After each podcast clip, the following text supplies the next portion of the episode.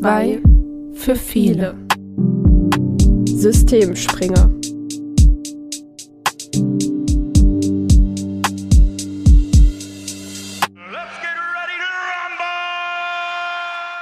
Methodenkoffer. Runde die erste. Thema Gefühle. Three, two, one. Hallo Jessie. Hallo Saskia. Wir haben uns ja heute zu einer besonderen Runde zusammengefunden, denn wir sitzen alleine am Tisch und haben uns überlegt, was können wir noch Schönes machen, was euch von Nutzen ist und haben uns entschieden, unseren Methodenkoffer in verschiedenen Podcast-Folgen vorzustellen. Heute zum Thema Gefühle. Über die redet man ja eigentlich nicht so gerne, aber wir wollen es mal trotzdem tun. Arbeit kann man sich nicht aussuchen. Jessie, was, was haben wir uns jetzt überlegt? Wir wollen euch zuerst einen fachlichen Input geben. Worum geht es überhaupt? Was ist denn das, worüber wir hier reden? Und dann wollen wir euch ein paar Methoden und Materialien vorstellen, mit denen wir ganz gerne arbeiten zu dem Thema. Vielleicht ist ja was dabei, was ihr noch nicht kanntet. Wir haben die Karten noch nicht ausgesucht. Ja, ist mir auch gerade aufgefallen. Das machen wir jetzt schnell. Das laufen.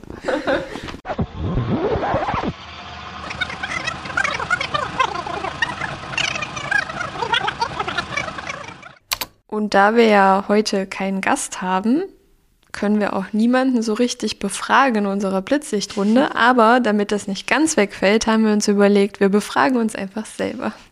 genau, damit es nicht langweilig wird, haben wir von, von dem Belz Verlag, von Scholz, die Stärken-Schatzkiste für Kinder und Jugendliche. Wir werden euch den Link in unseren Shownotes verlinken und das Ganze auch bei Instagram und auf unserer Website, die jetzt nämlich aktiv ist, hochladen, damit ihr dann gerne auch nachschauen könnt. Das werden wir übrigens mit allen Materialien machen, die wir euch vorstellen. Ähm, das ist nur ein Fundus von uns, womit wir arbeiten. Wenn ihr sagt, hey, ihr habt noch das und das vergessen, dann könnt ihr uns das gerne zukommen lassen und dann wird das auch noch mit nachgetragen. Genau, die Stärkenschatzkiste für Kinder und Jugendliche beinhaltet kleine Kärtchen mit, also Impulskarten mit Fragen bzw. Sätzen, die man beenden muss. Und wir haben uns jetzt jeweils drei ausgesucht, also ich drei für Jessie und Jessie drei für mich, die wir einfach ganz spontan beantworten werden. Ich würde gerne beginnen. Dann leg mal los. Ich habe schon ein bisschen Angst. In einem Garten. Welche Pflanze wäre ich? Das ist einfach. Ich liebe Gladiolen, deswegen wäre ich total gerne eine Gladiole. Oh, schön. Okay. Ähm, was möchte ich unbedingt erleben? Puh. Gibt's halt vieles, ja, aber. Also mein großer Wunsch, ich weiß gar nicht, ob ich das mal erzählt habe, wäre ein ähm, Auslandspraktikum in Ghana in einem Kindergarten. Das ist noch so ein Wunsch, wo ich sage, also es muss ja nicht ein halbes Jahr oder ein Jahr sein, so wie es früher angedacht war, aber so für ein paar Wochen einfach mal die Erfahrung machen. Aber da muss ich halt warten, bis der Zwerg groß ist und auf eigenem Bein steht. Gut, nächste Frage. Ich bin alt genug, um zu. ja. Ich bin alt genug, um zu entscheiden, wohin ich reisen möchte, was ich essen möchte. Muss mich nicht mehr nach Mama richten. Mama hat Nudeln gekocht, das wird das gegessen, was auf den Tisch kommt. ja. Das ist echt schwierig, weil mittlerweile sind wir beide, glaube ich, so alt, dass man alles machen kann, oder? Das klingt voll traurig. Ja. Schrecklich. Okay, ich würde einfach mal weitermachen. Drei Dinge, die ich gut oder besonders gut kann. Nummer eins ist auf jeden Fall zuhören. Das kann ich, glaube ich, sowohl beruflich als auch im Privaten sehr gut. Ich bin immer die, die sich von Freunden alles anhört. Dann kommt gleich danach auf jeden Fall Geheimnisse für sich behalten. Also ich bin ein absoluter Schweigefuchs. Oh. ja. Wenn ich irgendwann mal die Welt verlasse, gehen mit mir ganz viele Geheimnisse ins Grab. Und als drittes, mal nicht so melancholisch, ähm, ich bin besonders gut im Kreativsein. Also basteln gar nicht mehr unbedingt so, aber auch so, ja, allgemein, glaube ich, sowohl in der Schule, also im beruflichen Sinne, als auch privat. Bin du bist ja auch der kreative Kopf. ja, jetzt hat sich auch aufgeklärt, wer hier der kluge Kopf von uns ist. okay, letzte Frage. Wäre alles möglich, dann würde ich gern. Ach, großes Schweigen. dum, dum, dum. Wäre alles möglich, dann würde ich gerne noch mal Kind sein. mal in den Kindergarten gehen. Mit mir ins Zoo. Ja. So ganz unkompliziert irgendwie. Ja. Dann würde ich gerne noch mal Kind sein. Und vor allen Dingen auch ohne die ganzen, ähm, also ohne die Verantwortung, die auf einmal mhm. das Erwachsensein mit sich bringt, die nicht immer schön ist. Ja. Letzte Frage an dich. Ähm, was gibt es Lustiges über dich zu erzählen? Zu viel. Lustiges über mich zu erzählen. Oh, die ist mies. Lustig bringt ja meistens auch peinlich mit sich. Puh, da fällt mir jetzt so eine Geschichte. Also mir fallen gerade viele Geschichten ein, aber keine, die ich unbedingt jetzt preisgeben möchte. aber ich habe ein ähm, Nein, nein, mir fällt eine lustige Geschichte ein, beziehungsweise, also im Studium haben wir immer diese Flachwitz-Challenge gemacht. Kennst du die? Ja. Total geil. Da saßen wir uns immer gegenüber mit einem Glas Wasser und haben den Mund voll Wasser gemacht und ähm, haben dann von einer dritten Person uns Flachwitze vorlesen lassen. Sowas wie äh, rollt eine Kugel um die Ecke und kippt um. Ja, und ich war immer die Erste, die laut losgelacht hat. und da musste ich erst die Tage dran denken, weil mein Partner mir davon erzählt hatte, von dieser Flachwitz-Challenge. Und da sind nochmal Erinnerungen wach geworden. Ich wäre auch immer die Erste, die lachen würde. Ich bin da auch absolut schlecht drin. Also ich lache ja auch bei Witzen, die überhaupt nicht lustig sind. Okay, zum Ernst des Lebens. Einstieg in das Thema Gefühle. Also Gefühle ist ja eigentlich Teil vom Sachunterricht, soweit ich weiß. Da es aber auch im Lehrplan ist, weiß ich, dass es leider oftmals nur kurz abgehandelt werden kann, weil noch viel zu viel anderes drin steht. Und ich bin der Meinung, dass das deswegen Aufgabe von Schulsozialarbeit ist, weil Gefühle sind wichtig. Und damit meine ich nicht nur das Kennenlernen der einzelnen Gefühle, sondern vielmehr auch das benennen können. Also wenn ich etwas fühle, sagen zu können, ich fühle mich gerade so und so, ich bin gerade traurig.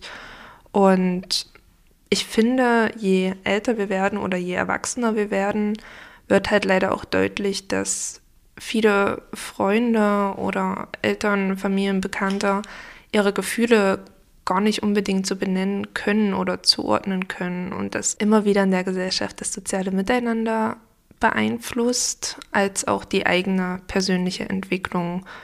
Und ja, viele unterdrücken ihre Gefühle dann. Klar, ich meine, man sollte nicht immer den Impulsen folgen, sonst würden wir, glaube ich, alle ständig ausrasten. ähm, aber es halt dauerhaft zu unterdrücken, ist natürlich auch nicht von Vorteil. Und letztendlich hat somit dann jeder sein seelisches Päckchen mitzutragen, was ja wiederum, naja, zu einer Belastung im Alltag führt. Ich hatte auch letztens eine Statistik gelesen, dass das sehr oft auch Männer betrifft. Die mussten sich halt, also sie mussten, viele mussten sich in der Kindheit halt Sätze anhören wie ein echter Indianer kennt keinen Schmerz oder Jungs weinen nicht, steh auf. Ich glaube, die kennt jeder von uns, die Sätze. Genau, und ich glaube, dass das halt, ja, wie gesagt, gerade die Jungs getroffen hat und sie damit das Unterdrücken, beziehungsweise die Männer sind ja auch gar nicht so, die, die über Gefühle reden. Also da muss man immer eher mehr rauskitzeln als alles andere. Und gerade in der heutigen Gesellschaft finde ich, ist es sehr auffällig, dass viele Menschen ähm, eine Therapie, Psychotherapie besuchen, um halt Erfahrungen von früher aufarbeiten zu müssen. Und genau, letztendlich kurz und knapp gesagt, die Folgen, wenn man sein, sich seinen Gefühlen nicht bewusst ist, beziehungsweise diese halt nicht benennen kann oder kennt, sind sowohl chronisch somatisch als auch psychische Erkrankungen. Oft hört man, dass Menschen dann erhöhten Blutdruck haben, Diabetes, Nierenschäden, Herzerkrankungen, Magenprobleme. Man sagt ja auch immer, Stress oder Ärger schlägt auf den Magen, ähm, als dass es dann auch zu Depressionen, Angstzuständen oder Suchterscheinungen führt. Viele versuchen sich ja dann, naja, in Substanzen wiederzufinden, beziehungsweise damit ihren Frust, ihre Traurigkeit, ihre Gefühle herunterzuspüren oder zu bekämpfen. Und man sagt ja auch so schön, der Körper meldet sich ja erst sehr spät. Meistens ist es ja die Seele, die erstmal reagiert. Und wenn man auf die Seele nicht hört, dann wird es halt körperlich. Und oftmals sind die ersten Anzeichen sowas wie Schlafstörungen, Rücken, Kopfschmerzen, Nackenschmerzen, Verspannungen, Bauchschmerzen oder Müdigkeit. Bei Nackenschmerzen zum Beispiel kennt man ja auch dieses Sprichwort, mir sitzt etwas im Nacken. Und das ist ja auch nicht ganz ähm, weiter hergeholt, ja. Oder mir liegt etwas schwer im Magen. Damit ist nicht das Fleisch von heute Mittag gemeint. Da habe ich es wohl immer falsch verstanden. ich kläre dich hiermit auf. genau, und die seelischen Symptome, also die ersten Anzeichen, die klassischen sind Traurigkeit, Antriebs- und Motivationslosigkeit, fehlende Konzentration, Vergesslichkeit und Angst. Und ich muss sagen, ich kenne das auch aus dem Alltag, oder es kennt wahrscheinlich auch jeder aus dem Alltag wenn einem was beschäftigt, dann ist man nicht so konzentriert wie sonst und man kann ja dann oft auch nicht einschlafen, ist dann müde am nächsten Tag. Ich denke, dass sich da jeder irgendwo ein Stück weit jetzt angesprochen fühlt.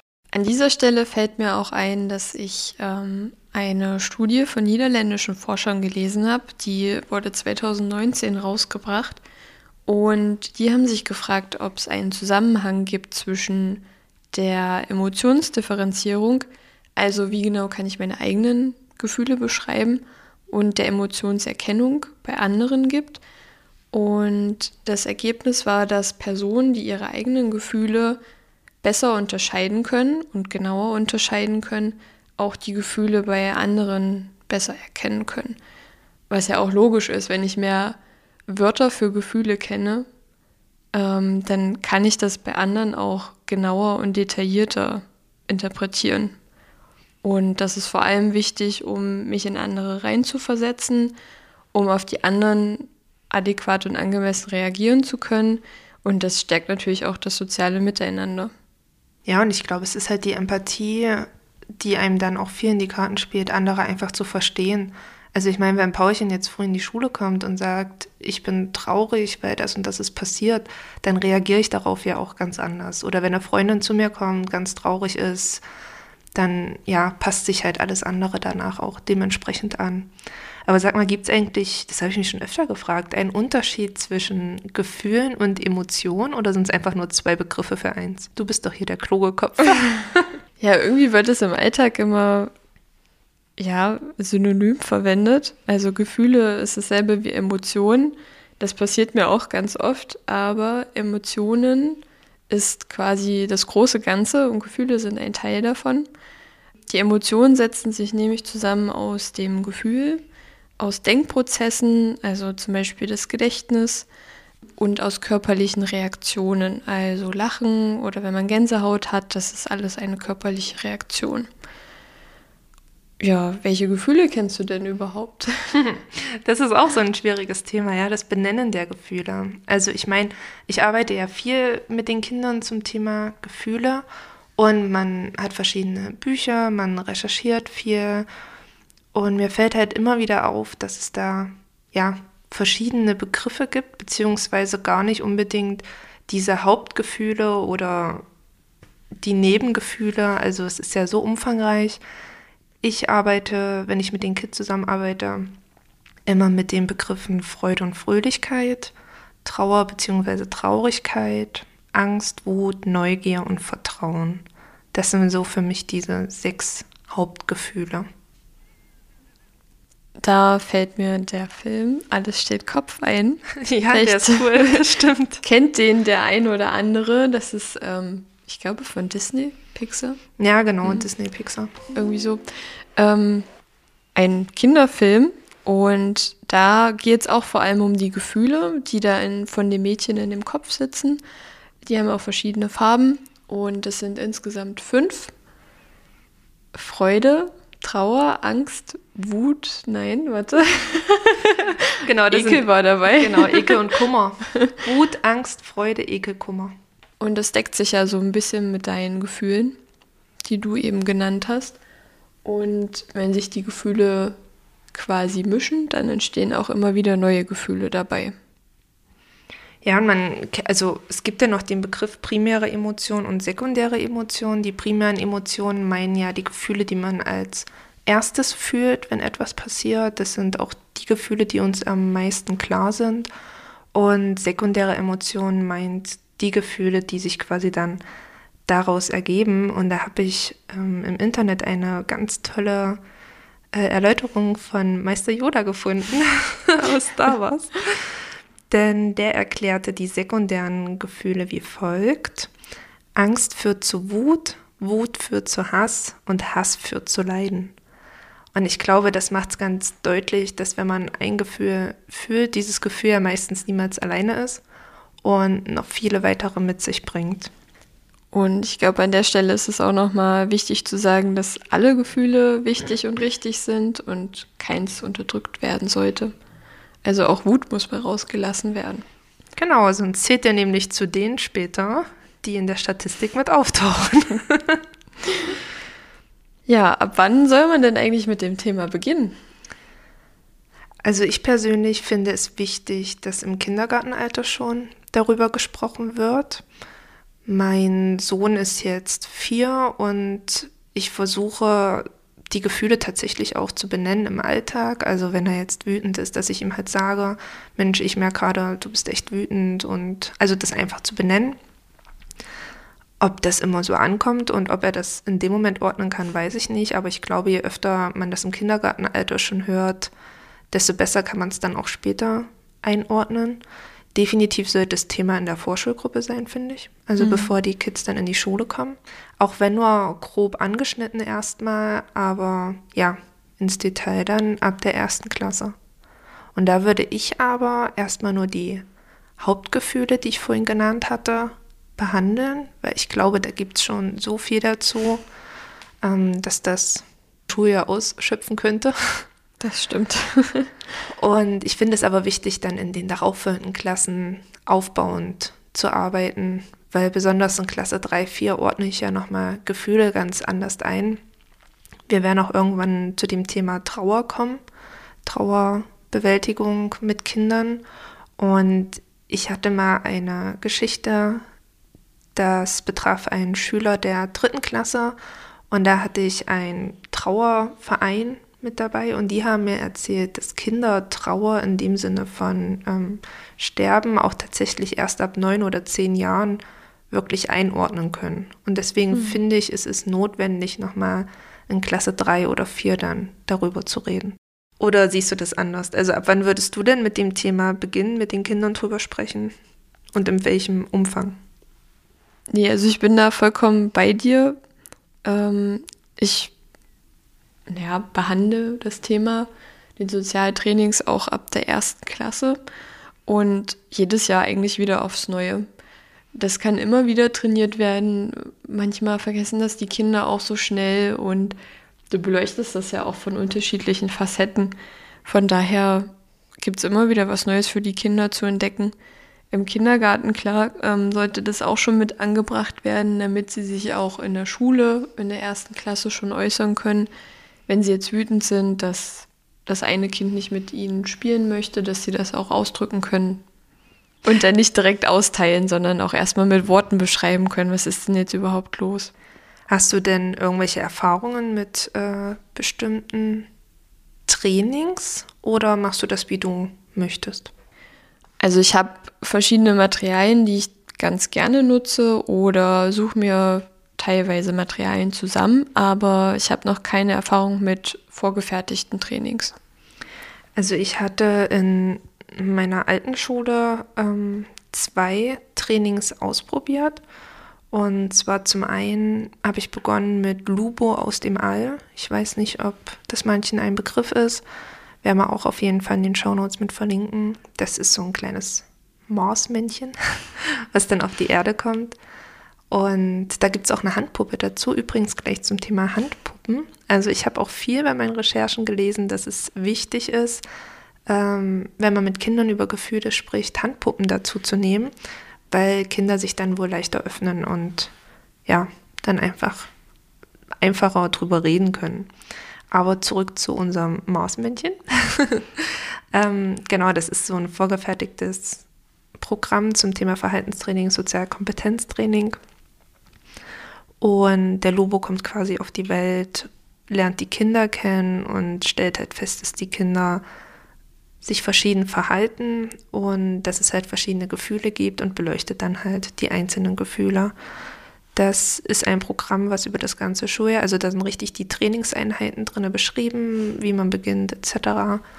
Und ja, geht über das ganze Schuljahr. Nachdem ich ein Jahr Lubo gemacht habe, hatte ich dann auch die Nase voll von Lubo, so leid es mir tat. Warum denn das? Naja, es ist halt immer wieder das gleiche Schema und immer wieder das gleiche Raster und irgendwie. Ich habe es halt auch in drei Klassen parallel gemacht, also in den ersten Klassen. Und wenn du halt dreimal die Woche das gleiche erzählst, das ein Schuljahr lang, zwar immer mit unterschiedlichen Inhalten, aber das, der Grundaufbau war mhm. ja trotzdem das gleiche, ähm, war ich sehr unmotiviert, das im neuen Schuljahr weiterzuführen und habe mich dann an Ferdi, das kleine Chamäleon, das ist auch so ein Verhaltenstraining, ähnlich aufgebaut wie Lubo. Da gibt es auch noch für, also es ist für die erste Klasse Ferdi. Ähm, das heißt irgendwie, muss ich mal gucken, ein Abenteuer mit Ferdi und seinen Freunden. Genau. Auch ein Verhaltenstraining äh, für die Grundschule. Es gibt dann noch für die höheren Klassen 3 und 4 ähm, ein Buch, das heißt, glaube ich, Abenteuer auf der Burg Düsternbruck oder irgendwie so. Müsste man da mal schauen. Das hatte ich aber nie gemacht. Also ich habe angefangen, es auszuarbeiten, dann kam Corona dazwischen mhm. und dann war das nichts mehr. Ja, und Ferdi, wie gesagt, habe ich auch ein Jahr gemacht mit dem Chamäleon, ähnliches Konzept. Aber auch da hatte ich nach einem Jahr dann die Nase voll. Ähm, und habe mich dann losgemacht in die Bibliothek und habe die Corona-Zeit, wo ja kaum Kinder in der Schule waren, also ganz am Anfang, wo auch alles geschlossen war, genutzt, um mir einfach zu den Themen, die ja bearbeitet werden, ja, selbst was rauszusuchen und bin dann mit den Jahren auf Bilderbücher gestoßen. Ich bin ein absoluter Bilderbuch-Fan. Ich auch. und genau, da würden wir euch an dieser Stelle gerne ein paar unserer Lieblinge vorstellen. Und Jessie, ich kannte ein Buch noch nicht, welches du, mit dem du viel arbeitest. Ja. Das heißt, heute bin ich. Es hat mich erstmal optisch total abgeschreckt, weil es schwarz ist. Sehr viel zum Thema Gefühlen. Aber es ist so schön gemacht. Na, erzähl mal ein bisschen drüber. Genau, das Buch heißt Heute bin ich und ist von Mies van Hout. Ich habe das im Studium kennengelernt, eigentlich äh, im Deutschunterricht für den Anfangsunterricht. Fand es aber fürs Sozialtraining auch super, weil es um Gefühle geht. Und es ist schwarz, ja, aber. und unser Buch ist total besonders und lustig. Das ist nämlich falsch rum gedruckt. Da ist der Einband genau anders als der Inhalt. Deswegen musste ich das jetzt einmal umdrehen. Es ist nur teilweise schwarz. Also die eine Seite ist immer grundlegend vom Hintergrund gestaltet schwarz mit einem bunten Fisch da drauf und die andere Seite ist aber farbig mit einem ich nenne es mal Gefühlswort. Und da ist zum Beispiel, heute bin ich mutig. Und da ist dann ein ganz kleiner Fisch, der sich ins große Schwarze wagt. Und das ist zum Beispiel rot dargestellt. Wenn ich jetzt weiter blättere, heute bin ich erstaunt, dann ist da ein großer, bunter, auch so rot-orangefarbener Fisch, der guckt, wie man halt guckt, wenn man erstaunt ist. ich kann es ja leider nicht durchs Mikro nachmachen. Heute bin ich betrübt, das ist dann wieder blau dargestellt. Deswegen ist es auch ganz interessant, wenn man vielleicht ähm, die Farben auch mal beleuchtet. Wie kann man denn Gefühle in Farben ausdrücken? Ähm, und immer der passende Gesichtsausdruck dazu. Genau, ich benutze das eigentlich von der ersten bis zur vierten Klasse, Darüber freuen sich immer alle Kinder. Äh, man kann das einmal durchgehen, welches Gefühl und wie sieht man aus. Dann können die Kinder das nochmal nachmachen. Wie gucken sie denn, wenn sie zum Beispiel betrübt sind? Ähm, dann habe ich mir auch einzelne Seiten nochmal abkopiert, dass die Kinder nochmal zuordnen können. Das Gefühl, das Gefühlswort passend zu dem Fisch. Also welcher ist denn jetzt nun mutig oder stolz oder verlegen oder freudig? Und dann habe ich im nächsten Schritt schwarz-weiße Fischvorlagen ohne Gesicht, dass die Kinder dann ihren eigenen Gefühlsfisch malen können. Wie fühlen sie sich denn heute? Und dann dürfen sie das stolz noch vor der Klasse präsentieren. Das ist immer der Renner. genau. Und dann kann man das aber auch in weiteren Sozialtrainings einfach mit einbetten, dass man am Anfang der Stunde vielleicht nochmal fragt, wie fühlt ihr denn euch denn heute? Welcher Fisch passt denn zu euch? Und ist es dann immer eine Unterrichtseinheit oder zwei? Also von welchem Umfang reden wir jetzt hier? Mm, ja, so ein bis zwei Stunden würde ich sagen. Kann man dafür gut einplanen und dann kann man es immer wieder aufgreifen. Eignet sich sowohl für die ganze Klasse als auch für Einzeln, wenn Kinder sich vielleicht nicht ausdrücken können in der Einzelfallhilfe, dass man dann das Buch nochmal zur Rate zieht und sagt, Mensch, was passt denn heute zu dir? Was sagst du denn dazu? Du kanntest das ja vorher noch nicht. Das schwarze Buch. Ist es denn so schwarz, wie es aussieht? Nein, also ich finde es schön, um die einzelnen Gefühle zu benennen. Ich weiß nicht, wie ist denn deine Erfahrung in der ersten Klasse damit? Also es sind ja doch viele Gefühle drin. Ich weiß nicht, wenn ich jetzt schätzen würde und ich kann nicht schätzen. So 20 vielleicht? Könnte hinkommen, ja. Ah, ich habe nicht nachgezählt. Ja, man kann ja auch Sachen weglassen und beschränkt sich erstmal auf fünf, ähm, wenn das zu viel wird. Aber meistens funktioniert es auch mit den vielen Gefühlen gut. Muss man einfach schauen, wie die Klasse drauf ist. Also ich persönlich finde die Idee mit, man gibt dann die Blanko-Kopiervorlage raus und jeder soll seinen eigenen Fisch malen, total cool. Das finde ich schön. Aber mir ist das, also ich halte mich an dem Schwarz total fest, mir ist das tatsächlich viel zu dunkel. Ich bin auch eher ein Freund von großen, vielen Bildern, wie aus diesen klassischen Büchern, Der Löwe in dir, Koala-Bär, mhm. wo wir später nochmal drauf zu sprechen kommen. Das ist eher so meins, aber ich glaube, das ist eine reine Typsache. Wie mhm. man, ich meine, manchmal ist auch ähm, weniger mehr. Also es ist nicht immer gut, wenn die Bilder so überladen sind. Aber ja, ich glaube, das ist eine reine Typsache und letztendlich soll es dazu dienen, dass wir euch vorstellen, womit wir arbeiten. Wir arbeiten mit unterschiedlichen Materialien, was, glaube ich, für euch dann ganz gut ist, um sich dann einfach selbst das rauszusuchen, was man braucht. Ja, und ich glaube, das ist einfach der Stil von der Künstlerin. Ähm, die hat noch mehr Bücher rausgebracht. Ich glaube auch eins zum Thema Freundschaft und das ist immer dasselbe, also dass es relativ der Hintergrund dunkel ist. Auch wieder schwarz. ja, aber die Farben sind dann so schrill und leuchten und stechen hervor. Deswegen ist das, glaube ich, einfach so gewählt. Ja, aber trotz alledem, schöne Sache, keine Frage. Und du hast ja jetzt auch nicht nur einmal damit gearbeitet. Also es hat sich ja scheinbar rentiert. Als Einstieg auf jeden Fall. Wenn du nicht begeistert bist von meinem Buch, dann stell mir was Besseres vor. okay, dann muss ich sagen, äh, dass das Buch, was ich euch jetzt vorstelle, gar nicht unbedingt was Besseres ist, weil ich damit selber noch keine großen Erfahrungen gemacht habe. Ich hatte nur mal reingeschaut, weil meine Vorgängerin das im Schrank hatte. Und zwar heißt das Buch Komm mit ins Gefühleland, eine spielerische Entdeckungsreise in die Welt der Gefühle mit Musik-CD. Und beim Durchblättern und Lesen habe ich halt festgestellt, dass es sehr auf Kindergarten getrimmt ist. Also ich denke, für eine Vorschulgruppe ist das Buch optimal. Und zwar ist es aufgebaut, dass zu Beginn, also es ist wie eine Fantasiegeschichte. Es gibt am Anfang eine Geschichte, eine Reise ins Gefühleland. Da träumt man sich quasi mit den Kindern dann weg in eine Stadt. Die Stadt heißt Emotio, wo wir wieder beim Thema Emotion oder Gefühle sind.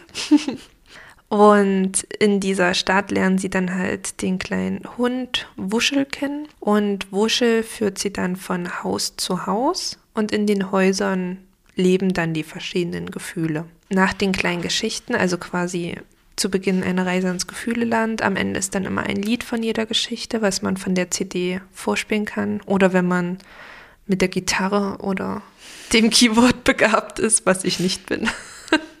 könnte man das auch selber vorspielen und singen. Und danach findet man immer noch ähm, zwei, drei, vier Seiten, wie man das Thema entsprechend aufbereiten kann, beziehungsweise weiterführen kann mit Spiegelpantomime, was du gerade erzählt hattest, Gefühlsohr, Gefühlsbarometer, Bilderbücher, wo wir wieder bei den tollen Bilderbüchern sind. Ich glaube, um so sich ein paar Dinge rauszusuchen, ist es ganz schön, aber es wäre jetzt kein Buch, ähm, ja, womit ich dauerhaft arbeiten würde und wo ich mich dran festhalten würde. Ich glaube, als Einstieg diese Fantasiereise zu machen und dann entsprechend die Gefühle zu bearbeiten, ist eine schöne Sache. Am Ende fand ich auch total niedlich. Ähm, gestalten sie quasi in Emotionen noch ein Fest der Gefühle, wo alle Gefühle zusammenkommen und feiern. Ja, wir verlinken euch das. Es ist niedlich gemacht. Für die erste Klasse denke ich gut zum Einstieg. Dann hört es leider, glaube ich, schon auf. Ab 2, 3, 4 wird es zu kindlich. Ähm, ja, Erfahrung selber damit habe ich noch nicht, aber werde ich wahrscheinlich jetzt mit dem neuen Schuljahr dann starten. Was ich jetzt so blättern gesehen habe bei dir, es ist, glaube ich, auch eine gute Anregung für das, was man noch machen kann. Genau. Also gerade auch mit der Gefühluhr, dass man hier auch basteln kann. Ähm, das finde ich eigentlich gar nicht so schlecht. Ja, aber für zweite Klasse und höher ist es einfach, glaube ich, zu ja, einfach. Es, es, sind halt auch teilweise so eine Übungen drin, die du in der Schule schlecht umsetzen kannst. Zum Beispiel bei dem Thema Neugier ähm, machen sie hier Popcorn selber. Also wir haben in der Schule jetzt zwar eine Küche, aber die kann weder ich groß nutzen, noch kann ich da mit Kindern hin. Also das ist dann, in der Kita ist das dann wieder was anderes. Hm. Und teilweise mit Corona, hm, Hygiene muss ja immer noch aufpassen. Genau.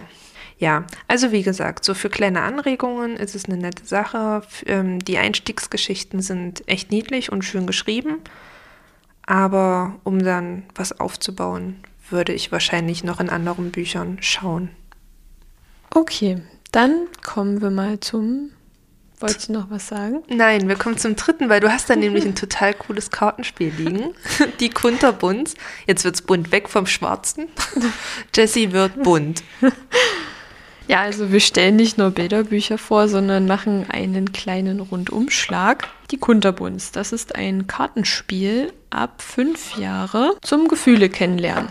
Genau, das Kartenspiel ist therapeutisch-pädagogisch. Man kann es in der Therapie, in der Schule einsetzen, aber auch in der Familie. Es ist einfach zu spielen, schnell erklärt und in dem Heft, was dabei liegt, sind auch verschiedene Spielvarianten beschrieben.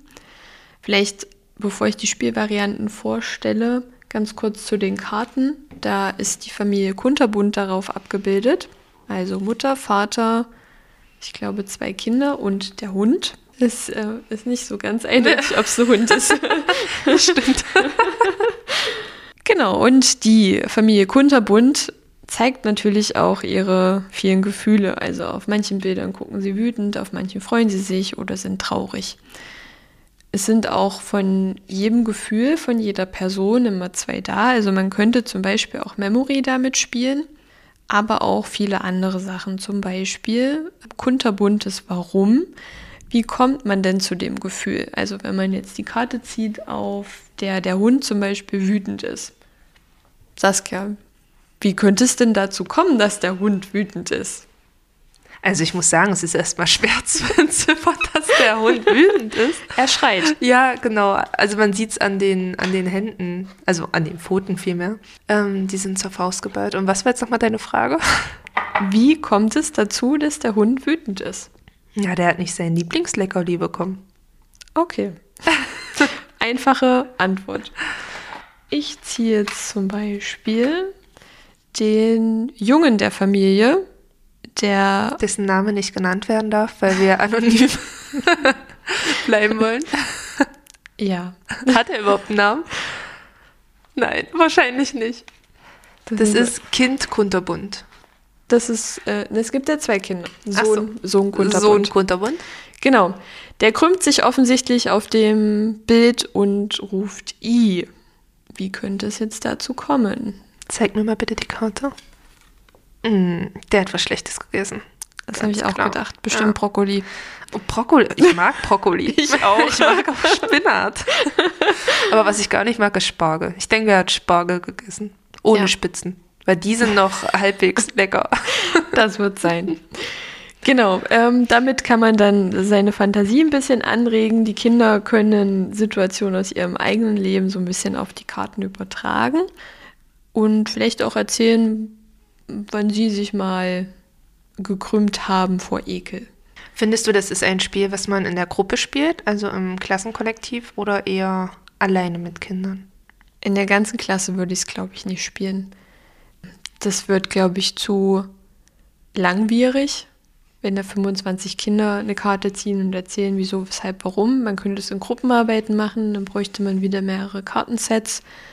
Oder mit den Streitschlichtern zum Beispiel, da könnte ich mir das gut vorstellen. Ja, da ist ja großes Thema auch Gefühle, um Ja. empathisch wieder auf die anderen einwirken zu können. Aber ich muss sagen, das ist auch bei der Stärkenschatzkiste, die wir zu Beginn vorgestellt haben, das wäre was, was ich halt in der Einzelverhilfe ganz klassisch nutzen würde, um mit den Kindern ins Gespräch zu kommen. Äh, Man könnte die Karten zum Beispiel auch als Gesprächsanlass in der Einzelverhilfe jetzt benutzen und sagen, ähm, such mal die Karte raus, wie du dich jetzt zum Beispiel fühlst. Okay, gut, spannend. Bunt vor allen Dingen. Kunterbunt. Kunterbunt. Zum Thema bunt habe ich auch gleich noch was. Eines meiner Lieblingsbücher, wenn es um das Thema Gefühle geht, jedoch ein Buch, was ich, mh, man kann es in der Klasse vorstellen, aber ich persönlich würde es eher im Rahmen der Einzelverhilfe behandeln. Und zwar das Farbenmonster. Das Farbenmonster ist nämlich ganz niedlich, das ist ganz bunt am Anfang, also hat alle möglichen Farben in sich und trifft dann auf das kleine Mädchen, das schwarz-weiß ist. Und sie hilft dann dem Farbenmonster, seine Gefühle zu ordnen. Er hat nämlich viel zu viele Gefühle in seinem Körper.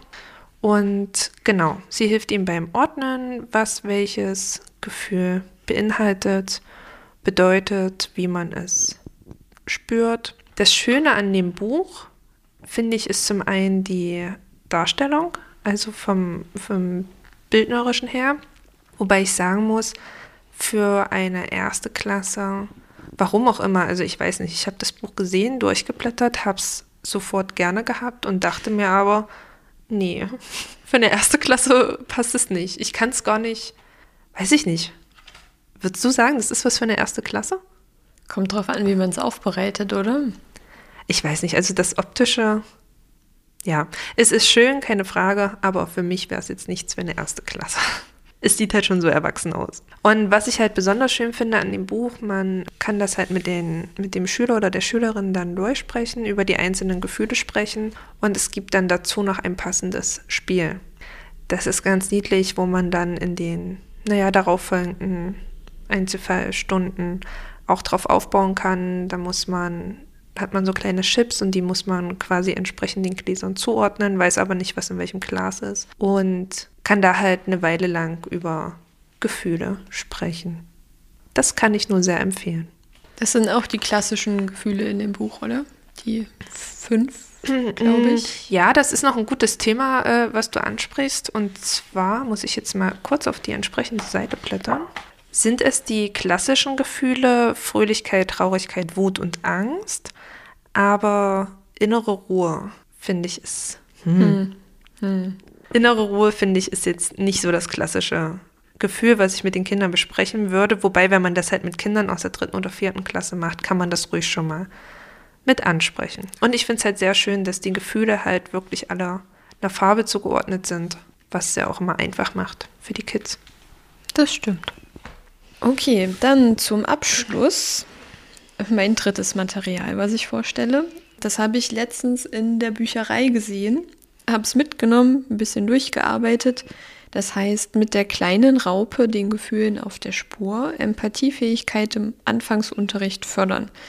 Fand ich erstmal sehr interessant, weil Anfangsunterricht erste Klasse ist immer ein bisschen schwierig, da was zu finden. Die können noch nicht lesen und schreiben. Und deswegen habe ich es einmal mitgenommen. Fand es auch ganz gut aufbereitet. Ist so ein bisschen wie das, was du am Anfang angesprochen hast, so vorgefertigt, sage ich mal.